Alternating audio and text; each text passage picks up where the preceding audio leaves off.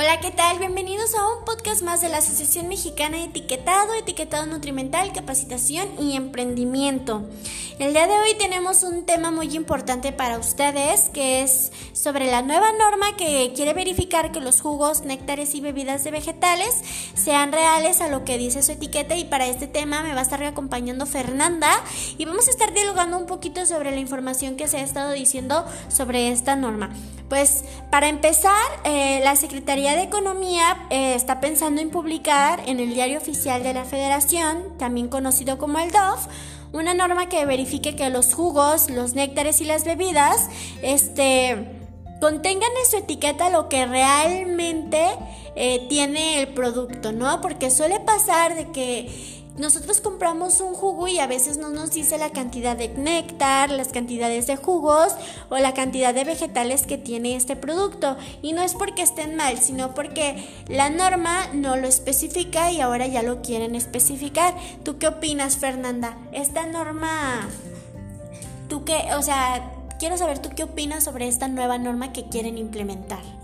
Hola, ¿qué tal? Sí, bueno, es muy importante que realmente nosotros como consumidores sepamos qué es lo que estamos comprando. Y pues esta NOM eh, cancelará a la norma oficial mexicana, la NOM 173 SCFI 2009, jugos de frutas preenvasados, denominaciones, especificaciones fisioquímicas, información comercial y métodos de prueba del 2009. Ahora incluye una mayor variedad de bebidas no alcohólicas como lo son néctares y bebidas que no se incluyeron en la normatividad actual.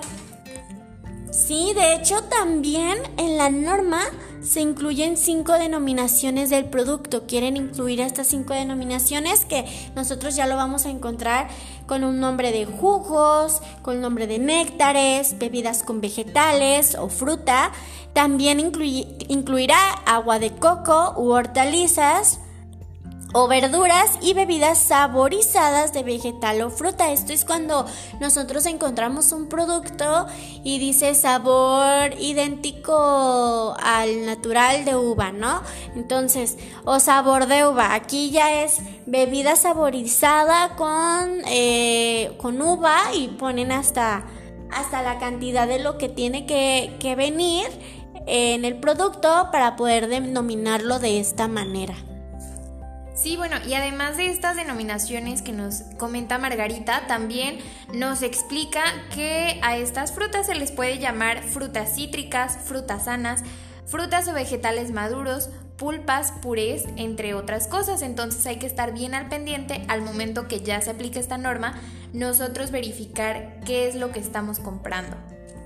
Sí, claro, y también, por ejemplo, este, los néctares mixtos de las frutas, vegetales o hortalizas deben de tener, en la norma quieren poner de que deben de tener un mínimo del 25% de jugo, puré o pulpa este, en las bebidas con vegetales o frutas o saborizantes y estas deben de tener un mayor al 10% de verduras de las hortalizas o frutas. Ellos están poniendo una, un porcentaje en los productos para poder denominar lo que es verdaderamente un jugo, que es verdaderamente un néctar, una, una, bebida de vegetal o una bebida de, de fruta.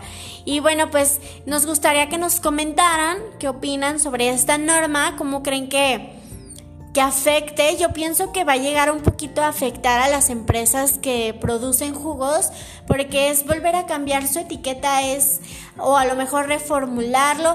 No siento que a lo mejor el reformularlo, sino que a lo mejor sí van a tener que cambiar ciertas cosas en su etiqueta porque hay que verificar que lo que tiene su producto sí sea 100% lo que dice la etiqueta, ¿verdad, Fernanda? Así es, así que queremos escucharlos. ¿Ustedes qué opinan? ¿Creen que esto va a mejorar las cosas o que va a ser un poco más difícil para los consumidores? Y bueno, hasta aquí nos despedimos. Los invitamos que nos sigan en nuestras redes sociales. Estamos en Instagram, Twitter, Facebook como Amens Oficial. Estén muy al pendiente de nuestro Instagram ya que estaremos haciendo una dinámica para ganar cortesías en la siguiente expo gastronómica que tendremos en nuestro país. Y también no olviden que tenemos cuenta de TikTok. Nos pueden encontrar de igual manera como Oficial. Muchísimas gracias por escucharnos y nos vemos en el próximo podcast.